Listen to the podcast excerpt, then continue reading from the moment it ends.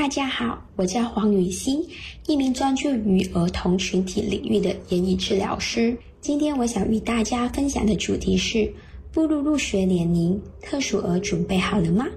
在那之前，我想跟大家说说什么是特殊儿童。特殊儿童通常指的是在身体 （physical） 发展 （development）、认知 （cognitive）、情感 （emotional） 或行为方面需要额外帮助和支持的儿童。由于有这些方面的困难，这可能影响他们参与日常活动或达到发展里程碑的能力。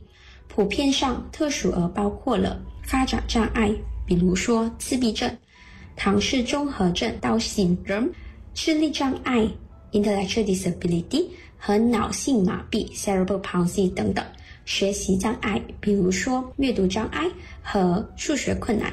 注意力不足过动障碍 （ADHD）、视觉障碍、听觉障碍以及沟通障碍，比如说发音不准、口吃、言语障碍等等。在马来西亚，我们的教育系统提供了特殊儿三种特殊教育计划。第一，特殊学校 （Special Needs School），也就是专为特殊需求学生而设立的专门学校。这特殊学校只招收特殊儿童。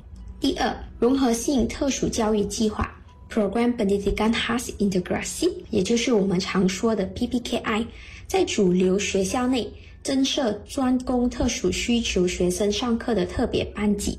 第三，包容性教育计划 （Program Pendidikan Inclusive），也就是 PPI，让特殊需求学生跟正常学生在同一个班级上课。近年来，马来西亚教育部就实施了。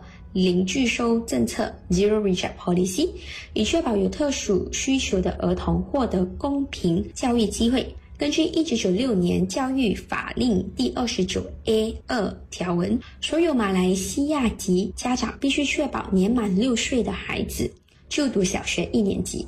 除此之外，教育部也实施了各项计划来协助特殊儿童在日常生活的独立。随着马来西亚对于特殊儿童的意识越来越高，我本身在这儿童群体领域中，也开始看到越来越年轻，就是越来越小的儿童来做早期干预和治疗 （early interventions and therapy）。这包括了物理治疗 （physical therapy）、智能治疗 （occupational therapy）、言语治疗 （speech therapy） 等等，来协助儿童发展基本的沟通、社交和自理能力。我个人觉得这是一个非常好的现象。因为根据研究，年龄越小的儿童，他们的神经可塑性 （neuroplasticity） 就越大。神经可塑性是指大脑对经验和环境进行改变和适应的能力。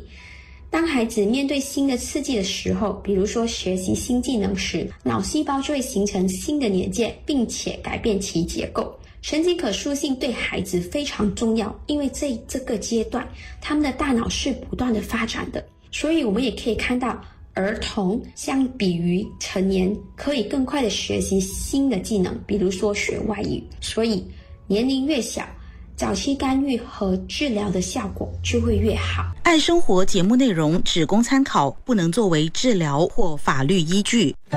因为喜欢自己的生活才会变好，而不是生活变好了以后才喜欢自己。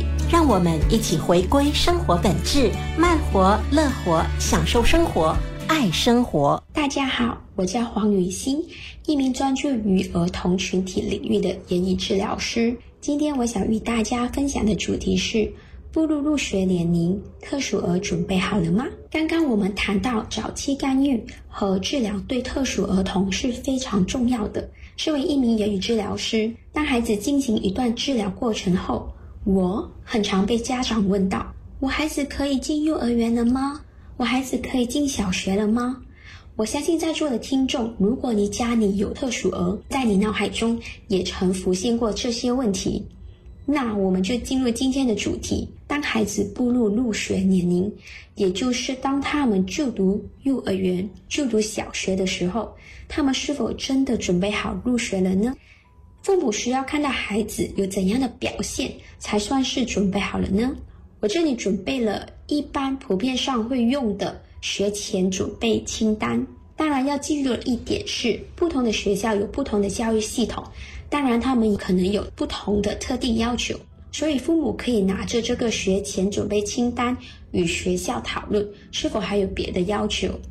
首先呢，我这里的学前准备清单包括了四个方面，那就是情感和社交准备 （emotional and school readiness）、认知和学术准备 （cognitive and academic readiness）、自我照顾技能 （self-care skill）、沟通技能 （communication skills）。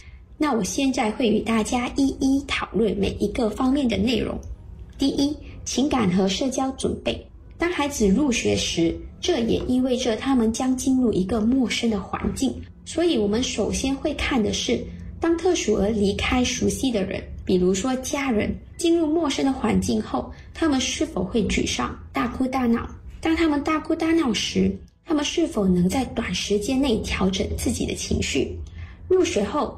他们也会与其他的孩子一起相处，所以我们也要看特殊儿是否能与其他的孩子一起玩耍、分享玩具，还是很长时候他们是一个人玩的，甚至是不玩玩具的。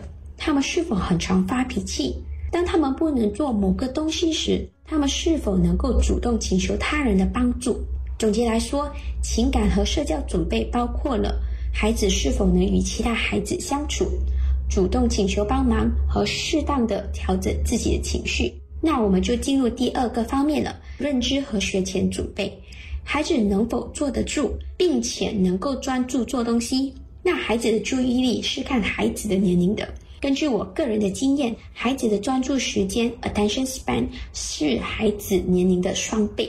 比如说，三岁的孩子就要有六分钟的专注力，四岁孩子的专注时间就是八分钟。当然，家长也可以自行的在网上查一查，以获得更准确的资料。下一个就是孩子是否能够认出并命名一些熟悉的物体、字母、数字、形状和颜色等等。孩子是否能认出并写出自己的名字？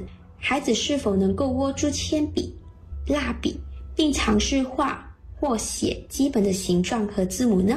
总结来说，认知和学术准备包括了孩子的专注能力、对学习的认知、写字等。稍后回来，我们将继续讨论另外两个方面的学前准备。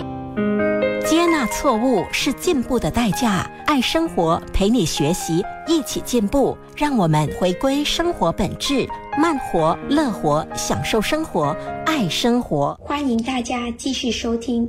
我叫黄雨欣，一名专注于儿童群体领域的言语治疗师。刚刚我们说到情感和社交准备，以及认知和学术准备。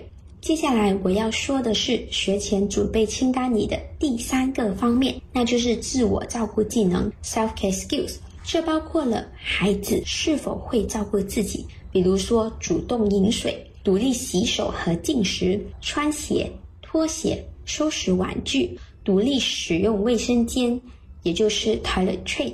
孩子是否能够遵从教室常规，比如说玩完玩具后收拾玩具、排队等等。当然，有些幼儿园对于孩子的自我照顾技能的要求是不同的，甚至有些幼儿园是可以帮助家长训练孩子的自我照顾技能，所以就见仁见智。父母可以拿着这个学前准备清单与学校谈一谈。看看哪一方面是可以互相配合的。最后一方面就是沟通技能 （communication skill），孩子是否能够清楚地与他人传达自己的需求、思想和情感？孩子是否能够听取并遵从指示，比如说坐下来、收东西、洗手等等。在我处理的言语治疗个案中，有不少孩子是无法以口语的方式来沟通的。也就是无法使用 verbal communication。在这些个案中，我通常都会训练孩子非口语沟通模式，言语治疗师称之为辅助与替代沟通，也就是 augmentative and alternative communication，我们称之为 AAC。AAC 的例子有图片交换沟通系统 PACS、手语图片沟通版 Communication Board。语音输出系统 （Speech Generating Device），也就是可以在我们的平板电脑、智能手机下载的软件，例如 GoTalk、TD Snap、AAC Cboard、g a n i t a l k 等等。这些个案的孩子是可以通过非口语的模式来表达自己的需求、思想和情感的，但是这就需要学校老师的配合，也就是学校的老师需要了解如何使用 AAC，如何通过 AAC 与孩子沟通。有一点要注意的是，不同的特殊儿童可能会有不同的需求和情况。所以，我个人建议家长、学校和治疗师可以建立一个好的沟通和合作关系，共同努力，确保孩子在学校和家庭中获得全面支持。通过这个合作关系，他们也可以制定一个适合特殊儿需求的个性化教育计划，这将有助于学校的老师了解特殊儿的需求，并为他们提供适当的支持和资源。父母也需要寻找适合孩子的学校。我个人是建议找一个比较小班制的学校，这样学校的老师就有时间注意到孩子，协助孩子，孩子也不会觉得很恐惧，需要面对一大班不认识的新朋友。最后，家长可以慢慢的引导孩子适应学校的生活，这也包括了可以提早带孩子参观学校，与老师和同学交流。在此，我希望今天的主题可以帮助到在线聆听的父母。谢谢大家。